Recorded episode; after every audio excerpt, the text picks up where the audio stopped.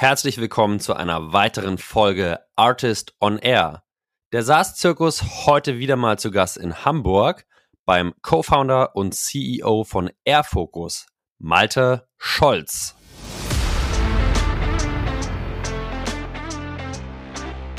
das, was immer so wieder suggeriert wird, dass es diese kompletten äh, PLG Pure Players gibt, die keinen einzigen Salesmenschen haben, das ist äh, relativ großer Bullshit. Heutiger Themenschwerpunkt ganz klar PLG, Product Led Growth. Malte und sein Team von Airfocus bauen aktuell das Operating System für Produktmanagement-Teams und sind gestartet als Pure PLG Player. Warum er selbst sagt, dass Pure PLG eigentlich, ich zitiere, Bullshit ist und warum es definitiv notwendig ist, ein Layer an Sales und oder Customer Success draufzubauen. Darüber sprechen wir im Detail in der heutigen Folge. Genauso über Conversion von Trial zu Paid.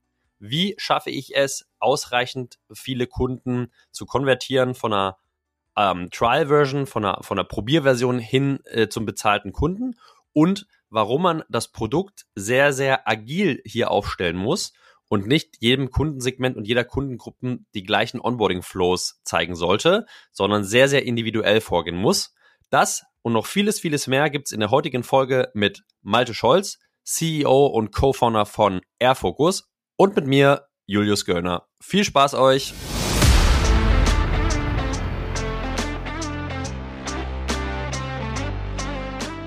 Artist on Air, der SaaS-Podcast für den deutschsprachigen Raum.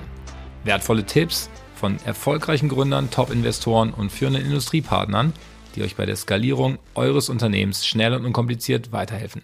Zusammengestellt von Janis Bandorski, Julius Göllner und Matthias Erb.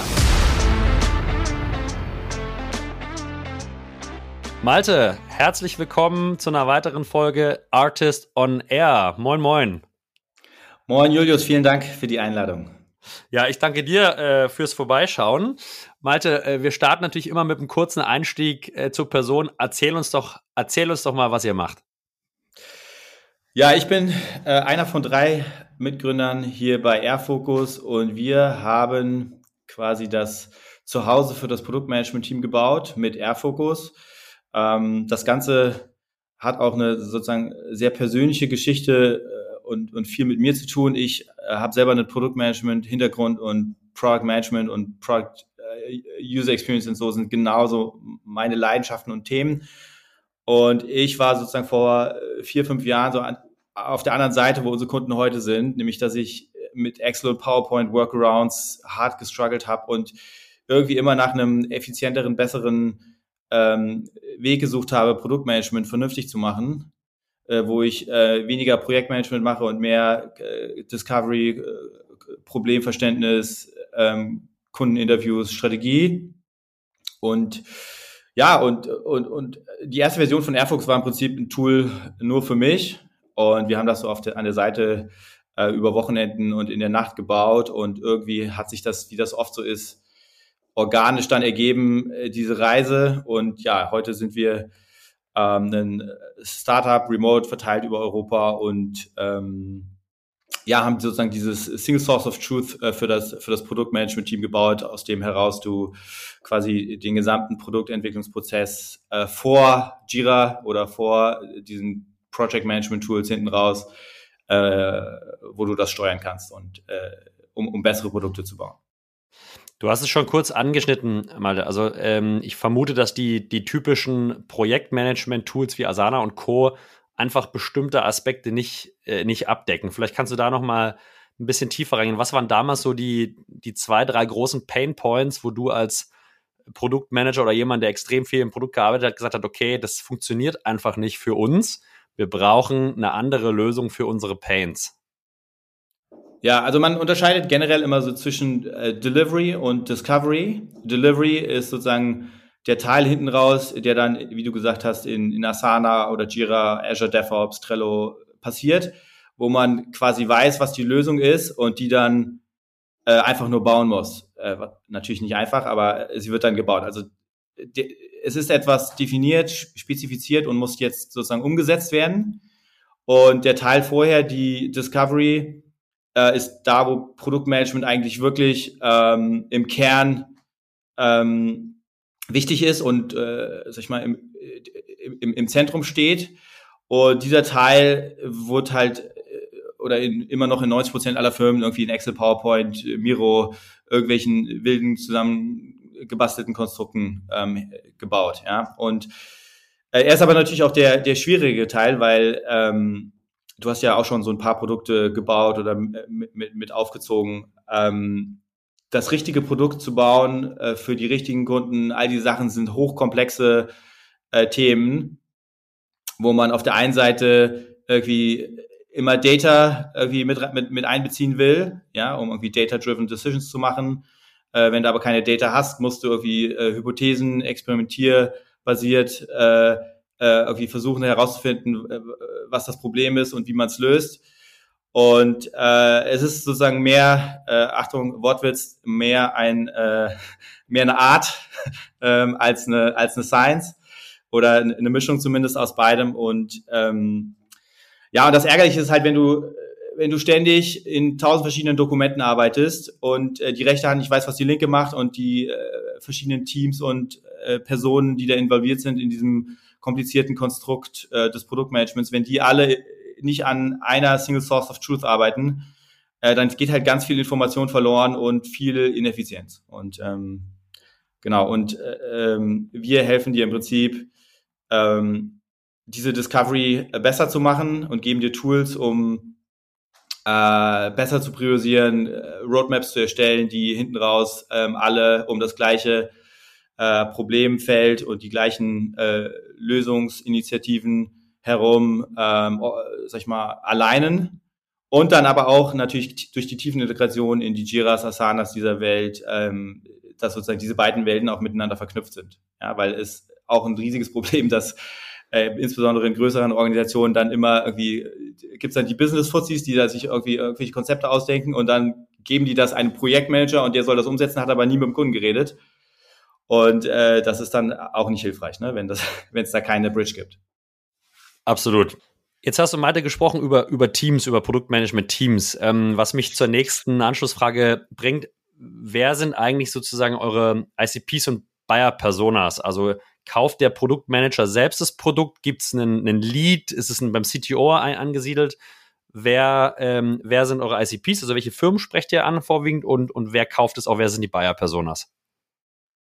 Ja, super Frage. Also wir sind ja quasi als äh, englischsprachiges äh, Self-Serve äh, PLG-Product gestartet, äh, sind wir eigentlich auch heute noch, ähm, mit der einfachen Idee, wir fokussieren uns auf den Produktmanager als User und nichts anderes.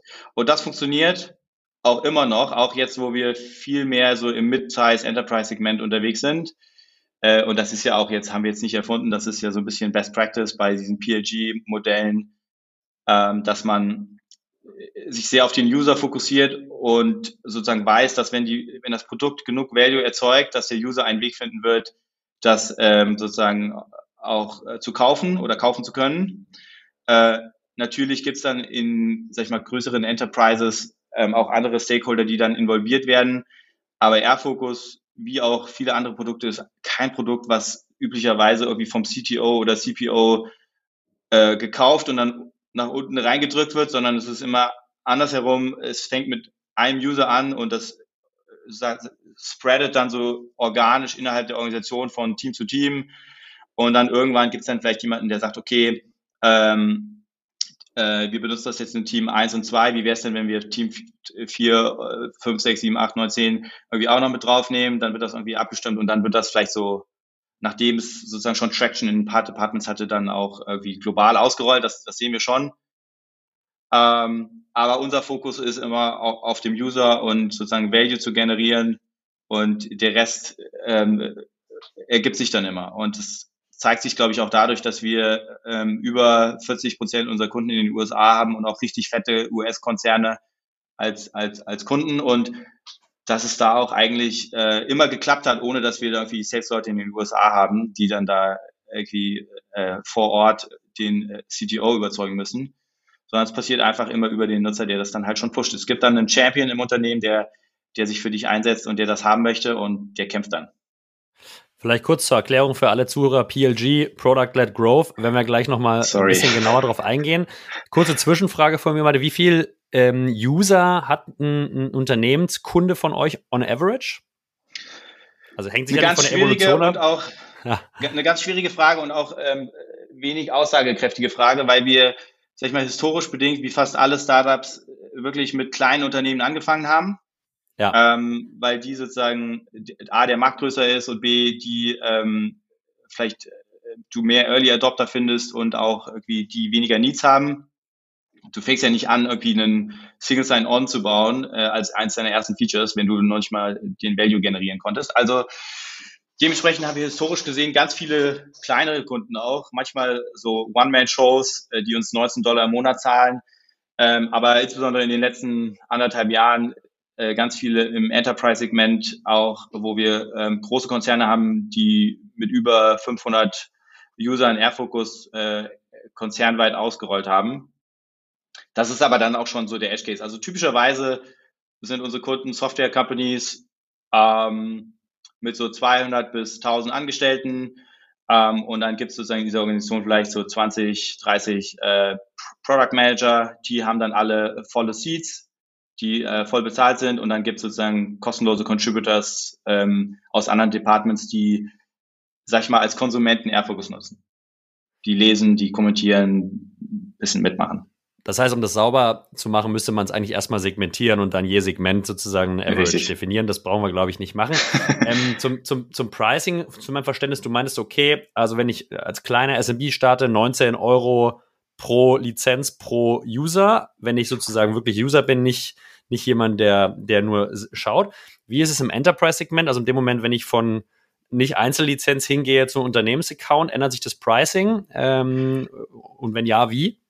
Genau, also wir skalieren auf der einen Seite über die Anzahl der User, wie du schon richtig sagtest, und auf der anderen Seite über ähm, verschiedene Pläne, also Tier-Based äh, Pricing, ähm, so ein bisschen segmentiert nach äh, Company Type, also mit der Hypothese, dass unterschiedliche Firmengrößen unterschiedliche Needs haben. Also wir haben Starter, Advanced, äh, Pro und dann Enterprise. Und mit jedem der Pläne gibt es sozusagen mehr äh, Funktionalität. Äh, Pricing natürlich auch ein ein sehr interessantes Thema, weil man äh, da immer auch ein bisschen im Dunkeln tappt. Ähm, ja, genau. Und äh, sag ich mal, ähm, im, im Pro-Plan, also dem Plan vor dem Enterprise-Plan, sind wir so mit äh, 90 Dollar pro User pro Monat unterwegs. Ähm, und dann im Enterprise-Bereich wird es dann schon nochmal äh, deutlich äh, teurer, aber die Preise, die, die, die, die ähm, sind eher so Custom und so Verhandlungsbasis. Okay. Also sozusagen Einzelpricing, je, je, je ja. Enterprise-Account, ver verstanden. Jetzt frage ich natürlich, also Product-led Growth ist ja sicherlich ein Thema, was medial äh, in aller Munde war die letzten ein, zwei Jahre und immer noch ist. Ähm, jetzt frage ich mal jemanden, der Produkt seit vielen Jahren macht und einer der Experten ist, wie würdest du denn eigentlich Product-led Growth definieren? Ja? Also was ist denn dein Verständnis von, von Product-led Growth und seit Punkt. Ja, lass mal, lass mal mit der Frage starten. Ja, also ich bin jetzt auch kein theoretischer Experte, was Product-led Growth angeht. Ähm, wir haben, glaube ich, Product-led Growth gemacht, bevor wir wussten, dass es diesen Term überhaupt gibt, indem wir sozusagen das gemacht haben, was wir immer selber genutzt haben. Also vielleicht mal angefangen mit Trello äh, als, als ein sehr gutes Beispiel. Äh, ein Tool, was ich echt geliebt habe früher ähm, im, im Taskmanagement-Bereich, ähm, wo du halt einfach einen äh, sag ich mal, Freemium äh, super viel machen kannst und wo du äh, sozusagen tief in das Produkt äh, dich eingräbst und da auch irgendwie dann nicht mehr wegkommst äh, und dann irgendwann, wenn, wenn das Unternehmen das schlau macht, ähm, dann sozusagen ähm, anfängt, äh, dich zu monetarisieren.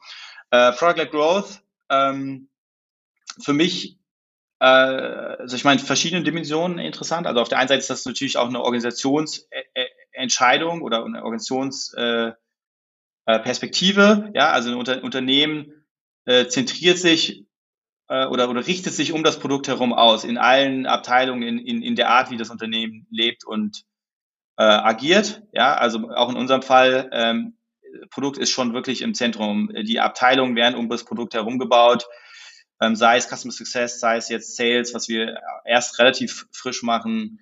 Äh, Marketing ist ähm, auch quasi immer um die Idee von, sag ich mal, Lead-Gen und, und Trial-Generierung herum gebaut.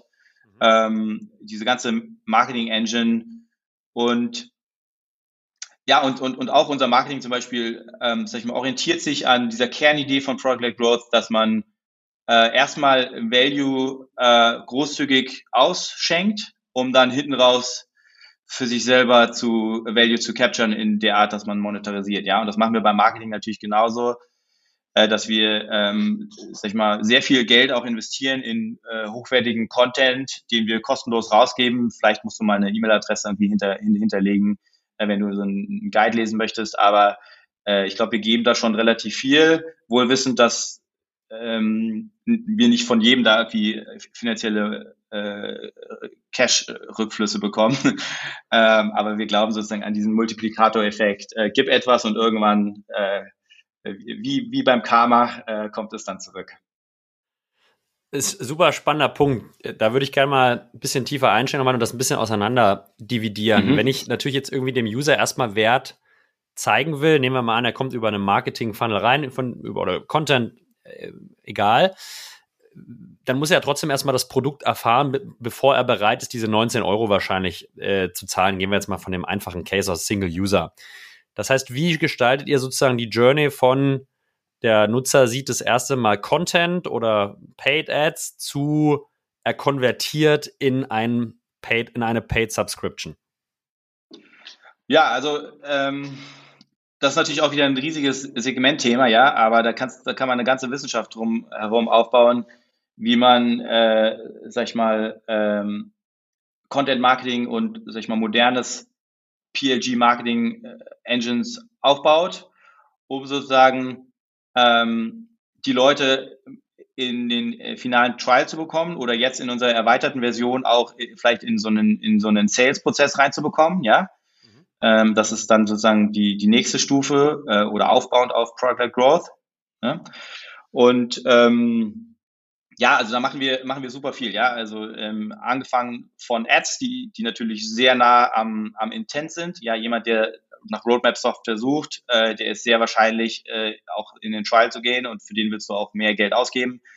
Ähm, und dann ähm, natürlich auch, ähm, sag ich mal, Listings bei, bei Capterra oder G2 und anderen Plattformen. Auch hier wieder, ne? Ähm, äh, super nah am, am Intent gebaut. Wer, wer, wer in einer dieser Kategorien unterwegs ist, der, der, der will etwas so. Also man muss diese Sachen dann anders gewichten als jetzt zum Beispiel Content Marketing oder äh, ein Glossary, was wir zum Beispiel auf unserer Webseite haben, was irgendwie äh, Millionen von, von Klicks bringt, aber wo natürlich äh, unterm Strich viel niedrige Conversion Rates stehen.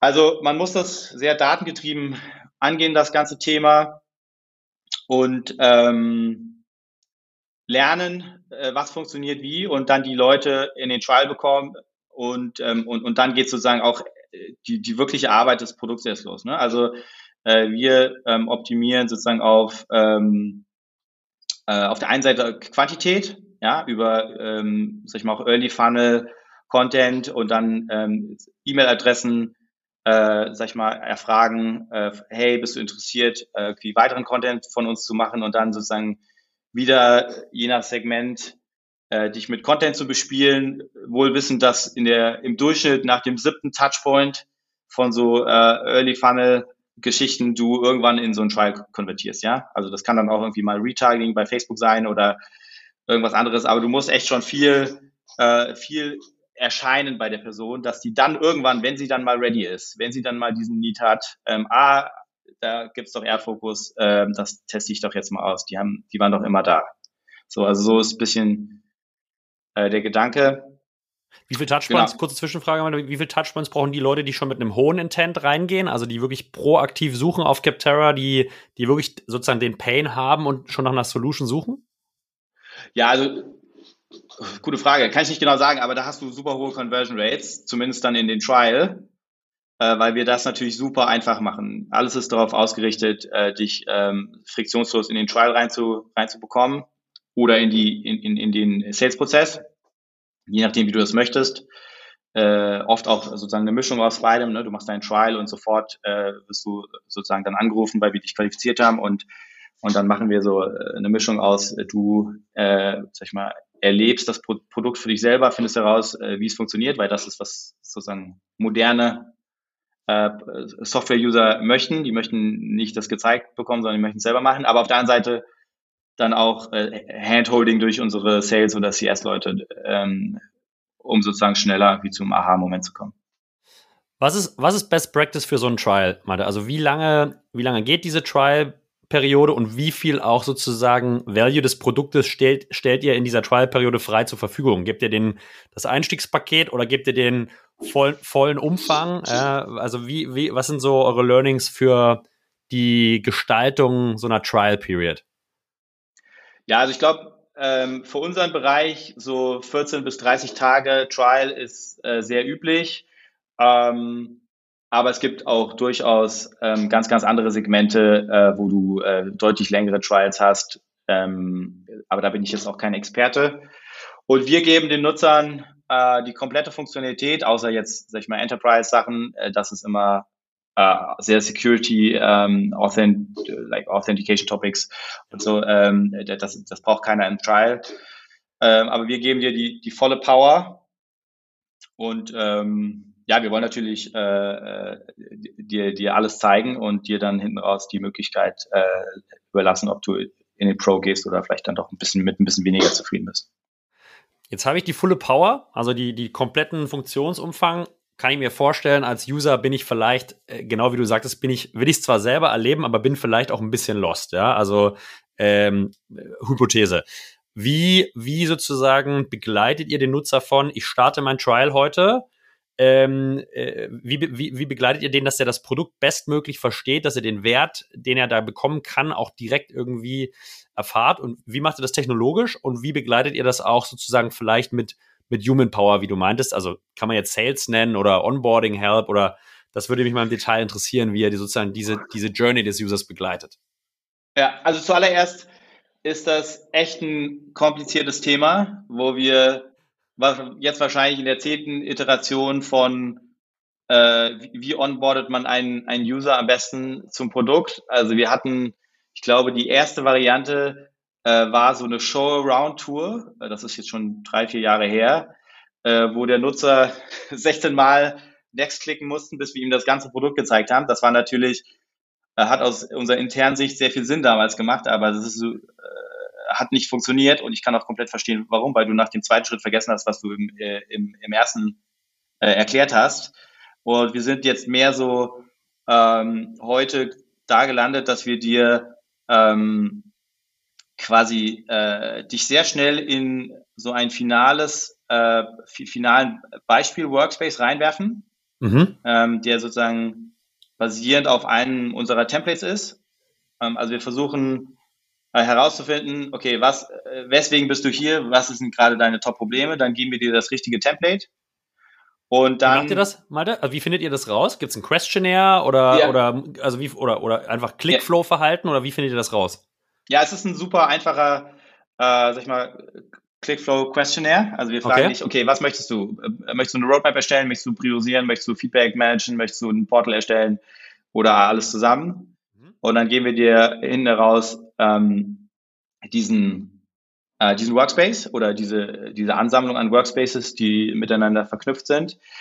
Und ähm, dann zeigen wir dir, sobald du sozusagen in diesem Workspace gelandet bist, zeigen wir dir äh, so einen so einen Pop-up erstmal, hey, ähm, das ist sozusagen, äh, wo du jetzt gerade bist und das ist schon sehr auf diesen Use Case dann zugeschnitten, ja, ähm, und wo wir dir kurz was erklären, aber auch hier die das harte Learning ist, äh, wird sofort weggeklickt. Äh, keiner will das sehen, die Leute wollen loslegen. Ja? Also äh, welcome to the TikTok Age. Äh, ja.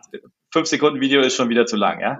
Ähm, und, und was wir dann machen, was sich auch bewährt hat, ist ähm, quasi keine, sag ich mal, erzwungene äh, Klick hier, then next, äh, dann Klick hier, dann next äh, Show-Around-Tour, sondern eine Checklist, die, äh, wo der Nutzer äh, selbst sagen kann, okay, ich möchte jetzt über das Thema lernen.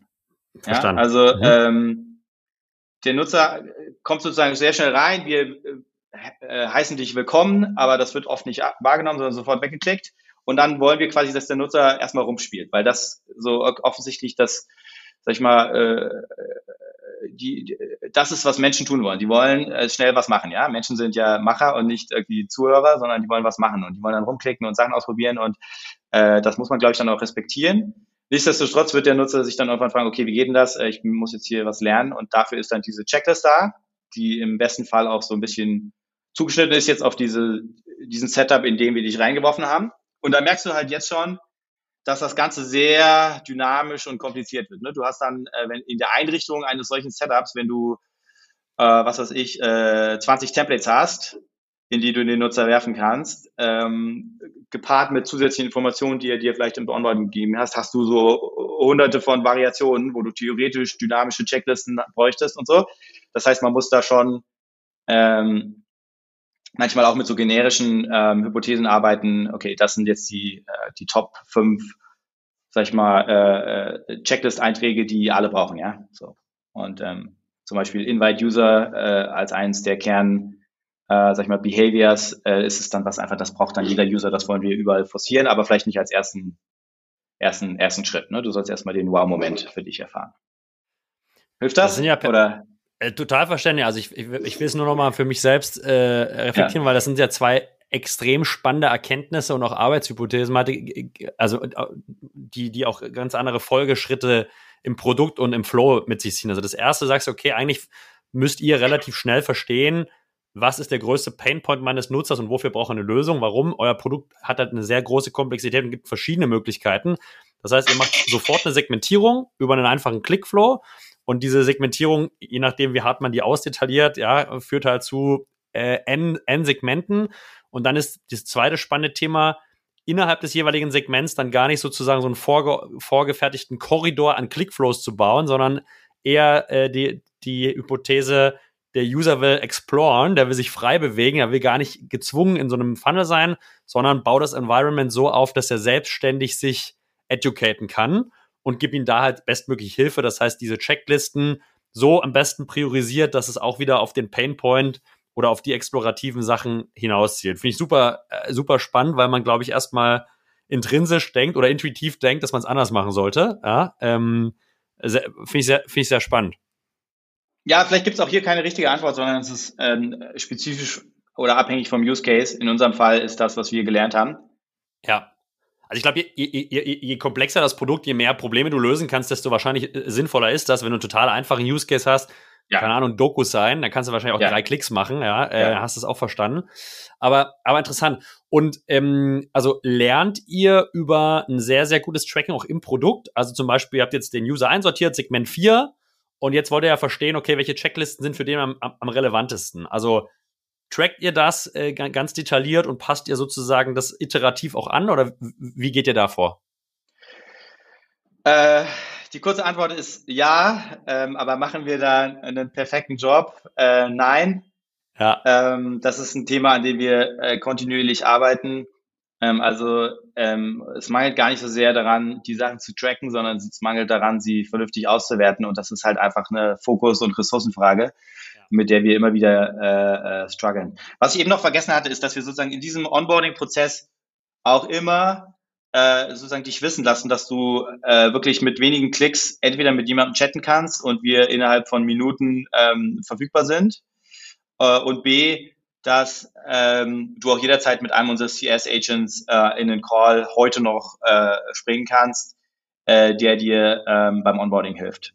Ja, also das Ein ist äh, auch immer. Auch wieder eine, eine weitere richtig. Komponente so einer, einer, freien Wahl nach Hilfe, ja. Ich will erstmal selber machen, aber ähm, habe die Möglichkeit, sozusagen auf jemanden zuzugehen. Wie viel Prozent mal nutzen das? Also wie viel Prozent suchen eine Human Interaction? Also ungefähr, nur das ist keine genaue ja. Zahl, um ein Gefühl zu bekommen. Ja, äh, ich würde mal sagen, so, so um die 10 Prozent. Okay, überschaubar, ja. Ja. Und geht ihr äh, neben diesem, ne, neben diesem Pull-Effekt auch proaktiv auf die Leute zu, um natürlich Sales zu pushen, also um die irgendwann zu konvertieren? Und wenn ja, wann macht ihr das? Macht ihr das an Tag eins? Macht ihr das nach einer gewissen Aktivierung? Macht ihr das, also was, wie ist so euer, euer, euer Gameplay da? Ja, also da muss ich vielleicht noch mal kurz ausholen. Ja, wir sind als reine äh, PRG Company gestartet, Product plus Marketing ähm, ja, und Self-Serve und dann vielleicht so ein bisschen Chat und Customer Success, wenn du das möchtest. Und ähm, haben jetzt sozusagen auf dieses bestehende äh, Infrastruktur dieses Sales-Modell draufgebaut. Ähm, das ist auch so relativ bei Playbook, würde ich sagen. Erstmal PLG und dann irgendwann ähm, Sales oben mit draufbauen. Und ähm, auch das, was immer so wieder suggeriert wird, dass es diese kompletten äh, PLG Pure Players gibt, die keinen einzigen Salesmenschen haben, das ist äh, relativ großer Bullshit. Ähm, und ich habe mal mit einem äh, Produktmanager von, äh, von Atlassian geredet, die, die ja immer als äh, Kernbeispiel für Product-led Growth und als der Pionier und der Erste hervorgehoben werden. Und der hatte auch gesagt, das ist auch bei denen schon immer Bullshit gewesen. Und bei denen hießen halt die Sales-Leute irgendwie äh, Product Consultants und waren irgendwie im Product-Team angesiedelt, aber es waren natürlich trotzdem Sales-Leute, ja. Also ähm, ab einer gewissen Größe brauchst du eine, eine Sales-Komponente in deinem Geschäftsmodell und das ist bei uns nicht anders. Das haben wir jetzt oben mit draufgebaut. Und worauf ich echt stolz bin, ist, dass wir äh, in dem Fall mal nicht äh, das gemacht haben, was Startups immer machen, dass sie äh, sich einfach reinstürzen und, und wild anfangen, zu, äh, irgendwie Chaos zu produzieren, äh, um dann hinten raus zu merken, das funktioniert alles nicht, sondern wir haben es in dem Fall tatsächlich anders gemacht. Wir haben uns früh äh, Support und Consulting geholt von außen, von Leuten, die das schon gemacht haben. Und wir haben sehr viel investiert in diese, ich nenne es jetzt mal Sales-Infrastruktur äh, um HubSpot herum, ähm, quasi, die sehr eng auch mit Marketing funktionieren muss. Ne? Also Marketing äh, besorgt die Leads und die Trials und ähm, dann sozusagen Data Enrichment, um zu verstehen, okay, äh, welcher Trial hat irgendwie welches Potenzial. Ähm, und dann, äh, das ist ultra viel Arbeit, das erstmal so au aufzusetzen, ja. Und da haben wir dann sehr viel sozusagen mit externen und dann eigenen Experimenten herausgefunden, wie das eigentlich geht. Und dann, als das dann stand und wir das Playbook hatten, wie man, sag ich mal, diese größeren Buyers anspricht, äh, dann erst haben wir angefangen, das Sales-Team zu skalieren äh, mit äh, mehr äh, Account Executives und einem Head of Sales und mittlerweile zwölf Leuten im Team. Und ich glaube, da, das war tatsächlich mal eine, eine, eine sehr gute Entscheidung, das so zu machen, weil ähm, was wir so hören äh, von anderen Companies, die schon hunderte von Angestellten haben, die sind weit entfernt von so einem professionellen Setup, oft sehr chaotisch. Und ähm, ja, und es zahlt sich jetzt halt einfach aus. Wir können jetzt echt gut skalieren. Sorry, ich bin jetzt ein bisschen von deiner Frage äh, abgewichen. Äh, de facto, was ich damit sagen wollte, ist, dass wir ähm, in dem Moment, wo der Nutzer sich für eine Trial anmeldet, wir äh, instant wissen, ähm, wer, wer, du bist und was für einen, für einen äh, Lead-Score du hast. Und ähm, sobald du sozusagen ein äh, hohes Potenzial hast und ein gewisses Score-Level bei uns überschreitest, wirst du sofort quasi in einen anderen Funnel reingeworfen. Du bist dann nicht mehr im äh, Self-Serve-Funnel, äh, sondern du bist dann im Sales-Funnel und wirst dann auch sofort äh, kontaktiert von einem unserer Account Executives oder SDRs ähm, und ja, und dann äh, kriegst du auch nicht mehr diese ganzen automatisierten E-Mails. Ähm, deine generelle Onboarding Experience ändert sich ein bisschen und ist mehr so enterprisiger, weil wir wollen dich natürlich auch nicht äh, zuschütten mit, äh, mit irgendwelchen automatisierten E-Mails, wenn, äh, wenn du gerade mit dem Salesmenschen solche händisch in Kontakt bist. Da komme ich gleich nochmal drauf zurück, äh, mal auf den, auf den Lead Score und genau diese Journey. Äh, wir, wir schaffen ja auch immer Value für die Zuhörer und äh, das klang so, als wenn du sehr zufrieden und happy warst mit dem externen Consulting im, im Setup sozusagen des Sales Layers. Kannst du sagen, mit wem ihr da gearbeitet habt und wie da deine Erfahrung war? Äh, es gab da mehrere und ich kann das gerne, also ihr könnt gerne, die Zuhörer sich gerne bei mir äh, per äh, LinkedIn melden und dann kann ich da weiterhelfen, aber ich habe das auch gar nicht äh, gemacht, sondern das hat mein Co-Founder Valentin äh, gemacht, aber es waren mehrere ähm, Consultants. Ähm, zum Super. Teil Leute, die bei großen SaaS-Companies angestellt waren und das so ein bisschen an, an, auf der Seite gemacht haben, als auch Agenturen. Also wer den gleichen Need hat, äh, kann sich gerne bei Malte melden. Absolut. Jetzt kommen wir mal zurück äh, auf das Thema Lead Scoring. Also vielleicht mal kurz zur Erklärung. Lead Scoring, für wem das noch kein Begriff ist, einfach sozusagen eine Bewertung der reinkommenden Leads nach einem bestimmten Schema. Jetzt würde mich interessieren, sozusagen, wie ist das Lead Scoring bei euch aufgebaut? Also was sind Faktoren, die einen hohen Lead Score beeinflussen? Was sind Faktoren, die einen niedrigen Lead Score beeinflussen? Und wann passiert das auch? Also passiert das direkt nach Anmeldung auf bestimmten Faktoren oder erst nach einer gewissen Aktivierung und Usage? Ähm, weil das natürlich super spannend. Überhaupt, wie identifiziert ihr denn, wer für den Sales Funnel geeignet ist und wenn ihr lieber in Self-Service äh, Low, Low Touch äh, reinschiebt? Ja, auch hier wieder nach dem, nach dem, Mittel, äh, nach dem Motto I'm a simple man, I don't know. Äh, ich habe das alles nicht selber gebaut, sondern okay. ich bin hier auch äh, nur, der, nur, nur der Typ, der im Podcast steht. Ähm, also ich habe hier limitiertes Wissen, aber generell versuchen wir natürlich auf der einen Seite über Data Enrichment schnell rauszufinden, äh, bei wel welcher Firma arbeitest du, weil ab und zu melden sich Menschen natürlich auch mit ihrer privaten Gmail-Adresse ein und dann kannst du es nicht so richtig sofort erkennen. Aber wenn du dich über adnike.com anmeldest äh, und die Enrichment-Systeme dann über die, deren Magic, die irgendwie extern passiert, sagen, okay, das ist jemand, der arbeitet bei Nike, äh, dann ist das natürlich schon mal ein starkes Signal, den, den Score nach oben zu pushen. Ja. Und dann sind es andere Themen wie, wie hast du dich sozusagen vor diesem Sign-up eigentlich verhalten, ja? Und ähm, wie bist du reingekommen? Äh, initial zu Erdfokus war es eine Ad, äh, äh, natürlich auch welche Ad, ja. äh, oder war es äh, irgendwie ein, ähm, irgendwas anderes? Und ähm, zum Beispiel tracken wir halt auch, was für, was für eine Art von Content hast du äh, konsumiert, bist du Teil unseres Webinars gewesen, gibt es vielleicht irgendeinen, sag ich mal, manuellen Punkt, den du schon mit uns hattest, wo, wo sozusagen ähm, Indikation gegeben wird, dass du, dass du ein wertvoller Lead bist und all diese Sachen werden sozusagen kombiniert und ähm, geben uns dann diesen Indiz. Aber wir reden jetzt die ganze Zeit gerade über diese äh, die, die Menschen, die sich sozusagen über den äh, Try Now-Button auf der Webseite für den Trial anmelden. Ähm, aber wir haben natürlich auch noch diesen ganzen anderen ähm, Funnel, wo Leute überhaupt nicht den Trial machen, sondern entweder proaktiv unser ähm, sag ich mal, Kontaktformular ausfüllen, I want a Demo, oder äh, die sozusagen über unsere SDAs ähm, aktiv ge gehandelt werden und ähm, bei Qualifizierung und auch hier wieder ne, ähm, ähm, die üblichen Qualifizierungstechniken von SDAs, ähm, hast du sozusagen die Autorität ähm, äh, und, und so weiter, da, dass es überhaupt äh, Sinn macht, dich da richtig einzuordnen. Genau, und, und so können die natürlich auch dann auf dem, äh, sag ich mal, im System landen und dann je nach äh, sag ich mal, Score in einem Account Executive zugewiesen werden. Weil, weil die Account Executives sind natürlich deine, deine äh, rare Ressource hier, Absolut. Äh, die, die du richtig einsetzen musst. Das ist vielleicht Insbesondere, wenn du, wenn du tausende von Trials hast im Monat und, und hunderte von, von High-Quality-Leads, ne, da kannst du, du musst sehr genau priorisieren, wem, wem du jetzt äh, zuweist.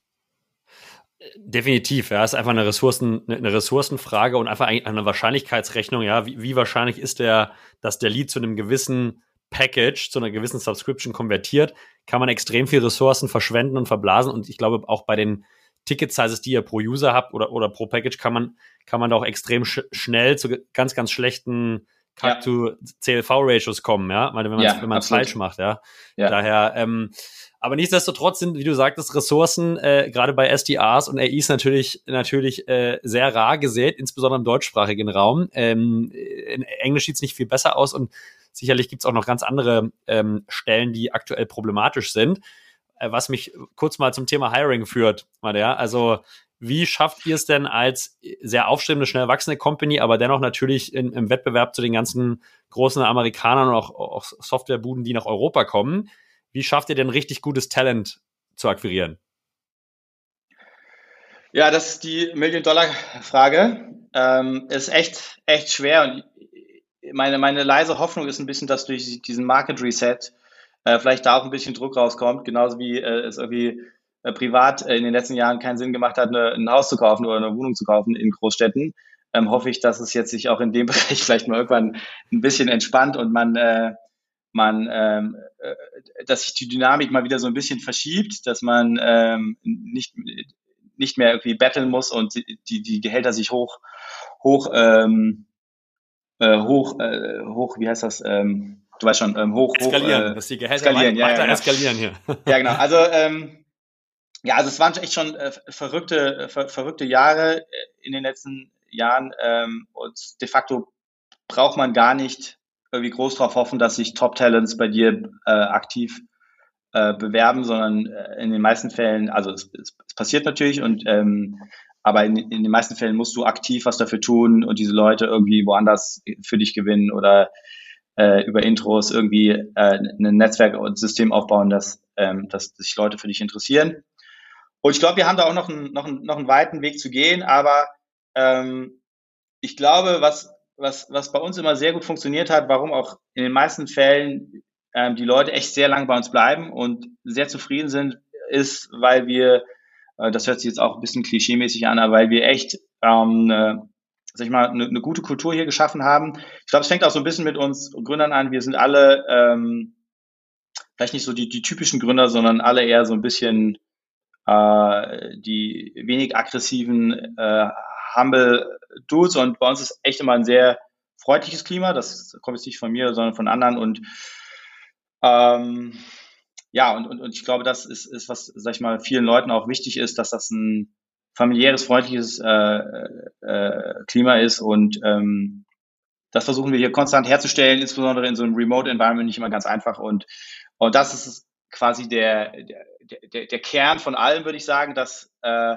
das, was du dem Bewerber versprichst, natürlich auf deiner in deinem Pitch und auf deiner äh, Career Page, äh, dass das das hinten raus auch funktioniert. Zum Beispiel, was wir immer machen, ist äh, mit ähm, Leuten, mit denen wir im Gespräch sind, ist, dass wir den proaktiv anbieten, äh, sich irgendwie von unserer LinkedIn-Seite, wo sozusagen alle unsere Employees aufgelistet sind, sich irgendeinen auszusuchen und wir machen sofort ein Intro zu dieser Person, damit sie sozusagen selber herausfinden kann, einen Ref-Call machen kann mit, äh, mit irgendeinem unserer Angestellten. Ne? Also wir sozusagen, dass wir dass wir, ähm, sag ich mal, die Manipulation rausnehmen und es dem Bewerber überlassen, mit wem er jetzt reden möchte. Und ähm, finde ich ein ziemlich Finde ich, find ich einen ziemlich spannenden Approach. Machen das auch alle eure Mitarbeiter mit? Ich kann mir vorstellen, dass da nicht jeder Bock drauf hat äh, äh, und auch vielleicht der eine mehr introvertiert ist, aber äh, machen das alle mit? Ja, das machen alle mit. Es wird aber auch äh, jetzt nicht ausgereizt von den, von den Bewerbern. Das wird dann immer ein Call, vielleicht mal ein, zwei Calls. Okay. Jetzt sagst du, Kultur ist wichtig, verstehe ich total, kann ich nachvollziehen. Das hilft euch ja trotzdem erstmal nicht initial mit den Leuten zu sprechen, ja. Also klar kannst du es irgendwie darstellen auf der, auf der Page, aber müssen die Leute erstmal auf die Page kommen. Wenn du die richtig guten Leute haben willst, musst du ja erstmal mit denen irgendwie in Kontakt kommen, ähm, ja. um, um dein Value Set und um deine Company sozusagen anzupreisen. Wie, wie kriegt ihr das hin? Was, wie, wie geht ihr davor?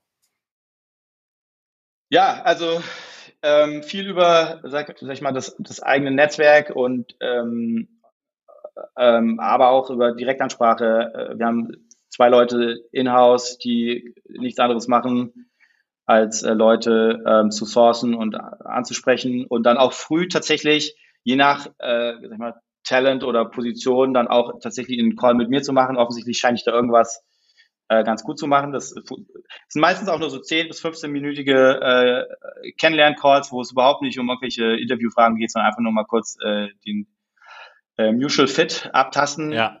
geht. Ähm, aber einfach sozusagen früh bei mir mit reinwerfen, dann, ähm, dann mache ich sozusagen mein Ding und, ähm, und dann ist sozusagen schon mal so eine gewisse äh, äh, gewisses Interest meistens da und und auch Headhunter extern natürlich ähm, Headhunter und äh, Recruiting Agenturen. Ja.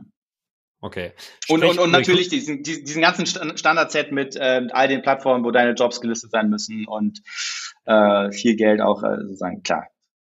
Aber, aber, das heißt, du, du, siehst auch schon, wie ich auch, dass sozusagen Involvement von, von dem oder den Foundern in diesem Recruiting-Prozess, insbesondere für Top-Talent, extrem wichtig ist und dass man dafür auch gewisse Ressourcen als Founder einfach äh, zur Verfügung stellen muss, ne?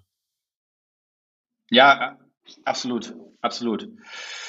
Ja, und auch kontinuierlich sozusagen das eigene, ähm, kontinuierlich eigentlich Marketing machen muss für die eigene Firma auf LinkedIn und ähm, ja, ja, quasi braucht man, äh, kann, kann man den eigenen LinkedIn-Account quasi äh, drei, vier Leuten in der Firma geben, dass sie kont kontinuierlich äh, da äh, ähm, arbeiten.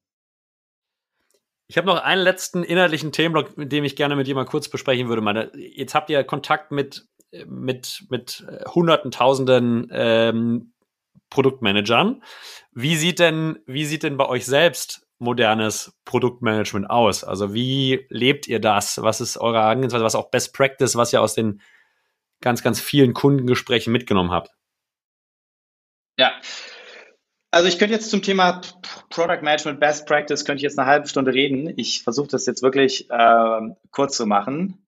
Also bei uns ist das natürlich alles sehr meta. Ne? Wir sind eine Produktmanagement-Plattform und in meinem Fall bin ich, äh, sag ich mal, Head of Product von äh, einem Produkt für Produktmanager, um besser Produktmanagement zu machen. Also es ist alles ähm, sehr meta. Und ähm, wir haben aus verschiedenen Gründen ein sehr hohes Interesse, ähm, diese, diese Disziplin Produktmanagement äh, mitzugestalten richtig gut zu verstehen, gut zu erklären, ins Produkt mit einzubauen. Also das ist, bei uns hier jeden Tag wird über Product Management, Best Practices geredet. Und das ist auch ein sich kontinuierlich wandelndes äh, Thema. Und wir sind hier mit den ganzen äh, Top-Leuten in der Industrie auch connected und die sind bei uns im Webinar und äh, John Cutler und so weiter. Und ähm, ja, und wir, wir versuchen da kontinuierlich diese, dieses, diesen Bereich mitzumachen, weil ähm, die modernen ähm, und cleveren Produktmanager, die haben quasi alle verstanden, ähm, was der Schlüssel für gutes Produktmanagement ist. Und zwar ist das wegzukommen von der Feature Factory, wo man sozusagen mit alten Projektmanagement-Denken ähm, einfach nur die ganze Zeit busy ist und, und Features runterschrubbt, weil irgendwer gesagt hat, man soll die bauen. Äh, und die, die guten, smarten äh, Produktmanager haben verstanden, dass es darum geht, wirkliche Probleme zu identifizieren und ähm, über Experiment, Experimente herauszufinden, was Lösungen sein können äh, in einer Data-driven, äh, sag ich mal, ähm, mit einem Data-driven Ansatz. Und äh, ja, und dann sozusagen äh, Produkte zu bauen, ähm, die tatsächliche User-Probleme und Business-Probleme des, des Nutzers lösen und gleichzeitig ähm, aber auch ein Behavior Change herbeiführen können, ja, weil ähm, das ist ja quasi äh, das, was du am Ende des Tages machen musst, wenn du Softwareprodukte baust, was ein Großteil unserer Kunden tun, ja, äh, du, du konkurrierst sozusagen um Aufmerksamkeit in einer Welt, wo die voll ist mit Tech-Produkten und ähm, das Produkt, was eine, ein echtes Problem löst und eine gute User Experience hat, ist, ist das Produkt, was sich durchsetzen wird und nicht das Produkt, was die, das beste Marketing macht und die, äh, die meisten, das meiste Sales oben drauf wirft.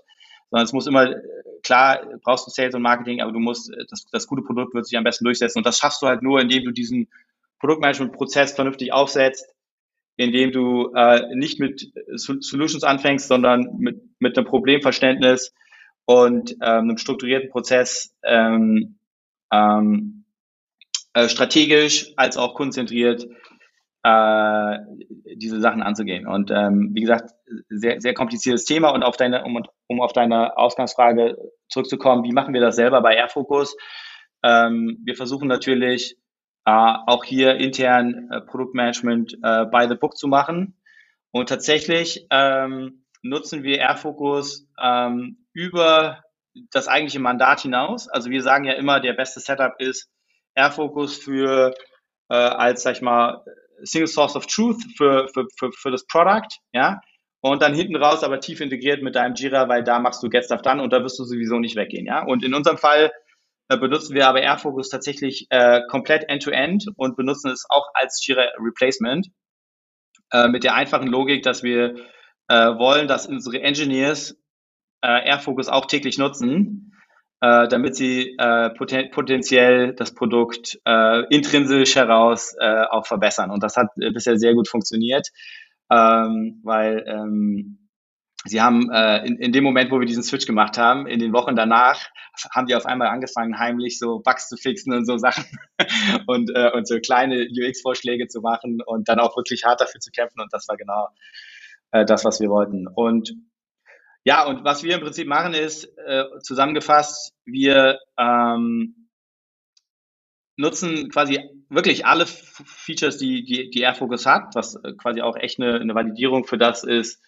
äh, was wir sozusagen unseren Kunden versprechen. Und zwar benutzen wir äh, verschiedene Hierarchielevel in Airfocus, ja. Und das ist immer der, der Tipp, den wir unseren Kunden auch geben, dass man ähm, diese verschiedenen Levels schafft und dann auch auf diesen Levels diskutiert, weil oft werden die Sachen miteinander vermischt, dann wird hier auf der einen Seite über eine User Story geredet und wie der Button sein soll und dann fünf Minuten später darüber, äh, was das nächste strategische Thema ist, was wir angehen. Und ähm, das sind halt immer diese, diese Waste-Diskussionen, die echt viel Energie und Zeit fressen. Und wenn man einfach sagt, okay, wir reden jetzt äh, zwei Stunden lang über unsere Roadmap und unsere, über unsere strategischen Initiativen, äh, und wir fokussieren uns wirklich mal auf diese Themen, äh, dann ist das Thema auch mal wieder gut für einen Monat oder zwei und alle wissen, was los ist und in welche Richtung man geht. Und dann kann man wieder runtergehen und die Ebene unten drunter, wo du irgendwie über Epics oder Opportunities oder Ideas redest, äh, wie man sozusagen diese strategischen Initiativen erreicht.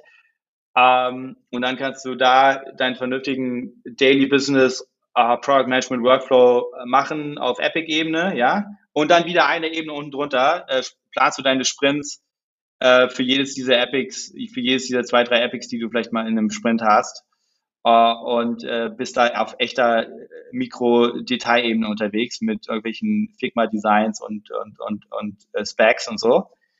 Ähm, und allein, dass man diese Hierarchie hat, was 90 Prozent aller Firmen irgendwie nicht vernünftig machen, allein das schafft so, so einen Effizienzgewinn. Und ähm, ja, und das, da, da lernen wir auch selber noch, ne? also was ist das richtige Level, weil man kann es natürlich auch immer übertreiben, wenn man, äh, wenn man es macht wie das Textbook und die großen Konzerne, die quasi äh, sehr viele gelangweilte Menschen haben, die in vielen Fällen, die irgendwie äh, sehr viel Zeit haben, sich auch mit der Theorie auseinanderzusetzen und komplizierte Prozesse um äh, advanced OKR-Frameworks herum aufzubauen. Äh, äh, also man kann sich da auch verlieren, ne? Und ich glaube, es gibt dann, geht dann auch immer auch um einen pragmatischen Ansatz, äh, der, der, der auf einen selber hinpasst. Sorry für die lange Antwort. Nee, nicht schlimm. Ich glaube, es ist ein sehr spannender Ansatz, weil ihr, glaube ich, genau durch diese Hierarchie oder Schichtung es schafft, dass die Leute halt dann in der jeweiligen Schicht sehr, sehr fokussiert, ja, an den Themen und Problemen arbeiten, genau wie du sagst, und halt nicht mit irgendwie unterschiedlichen Detailgraden einfach distracted werden und abgelenkt yes. werden. Daher äh, sehr spannender Ansatz, den ich mir auch sehr gut in anderen Produkten vorstellen könnte, ja, ähm, weil die Problematik hat man, hat man, glaube ich, auch an anderer Stelle. Malte, vielen, vielen Dank. Ich habe inhaltlich äh, keine weiteren Fragen, wobei wir sicherlich über Produktmanagement, wie du sagst, noch zwei, drei Stunden sprechen könnten. ähm, ich habe natürlich aber noch eine abschließende Frage, die wir hier immer stellen wo sollte ich in Hamburg unbedingt äh, mal lecker essen gehen? Ähm, was so aus dem Bauch heraus Brunch, äh, Lunch, Dinner, so äh, your favorite spot? Oh, das ist easy. Äh, mein, mein Lieblingsrestaurant in, in Hamburg ist das Am Kai, äh, ehemals Okai. Ich frage mich nicht, warum die okay. den Namen äh, geändert haben. Das ist ein, äh, ich würde mal sagen, französisch-asiatisches, äh, sagen wir schon Top-Restaurant, also jetzt nicht äh, Sterne, aber schon äh, bisschen äh, Upper Segment. Äh, so Seafood, auch so ein bisschen gutes, sehr gutes Fleisch, sehr gut Fisch, ähm, so ein bisschen Sushi-Elemente manchmal. Und das Ganze mit ähm, einem direkten Blick auf die Elbe. Ich weiß nicht, ob du in Hamburg dieses schiefe Gebäude kennst, wenn du mal eine Hafenrundfahrt gemacht hast, direkt quasi mit Blick auf dieses schiefe Gebäude. Ähm, sehr gut mit einer schönen Terrasse im Sommer. Äh, perfekt. Klingt super. Schreibe ich auf jeden Fall auf meine Liste. Ich habe selber mal zwei, zwei Jahre in Hamburg gewohnt, aber war da leider, leider nicht essen. Vielleicht gab es das damals auch nicht, schon ein paar Jahre her. schon ein paar Jahre her. Ähm, daher viel, vielen Dank, Malte, für deine, äh, für deine Insights. Freue mich, dich natürlich auch irgendwie im Oktober auf dem Artist Summit zu sehen und ähm, denke, wird nicht das letzte Gespräch sein, was wir geführt werden, äh, geführt haben. Daher danke für deine Zeit am heutigen Vormittag und euch alles Gute äh, bei den großen anstehenden Challenges, die wahrscheinlich auch nochmal eine Folge für sich äh, abbilden könnten. Ähm, liebe Grüße und äh, dir einen produktiven Tag. Danke, vielen Dank und ich freue mich auch auf die Conference. Ciao, Mante, mach's gut. Ciao, ciao, Julius.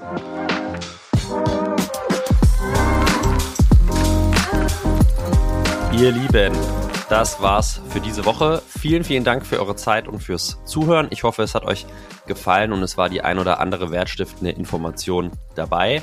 Wenn es euch gefallen hat, wenn es euch nicht gefallen hat, freuen wir uns über jegliche Art von Feedback, Anregungen oder auch eure Wünsche zum Podcast an julius at artist.net. Wir werden in eine kleine Sommerpause gehen, das heißt die Frequenz ein wenig nach unten fahren. Es gibt jetzt nicht mehr zwei Folgen Artist on Air pro Woche, sondern bis Ende August erstmal voraussichtlich nur eine, je nachdem.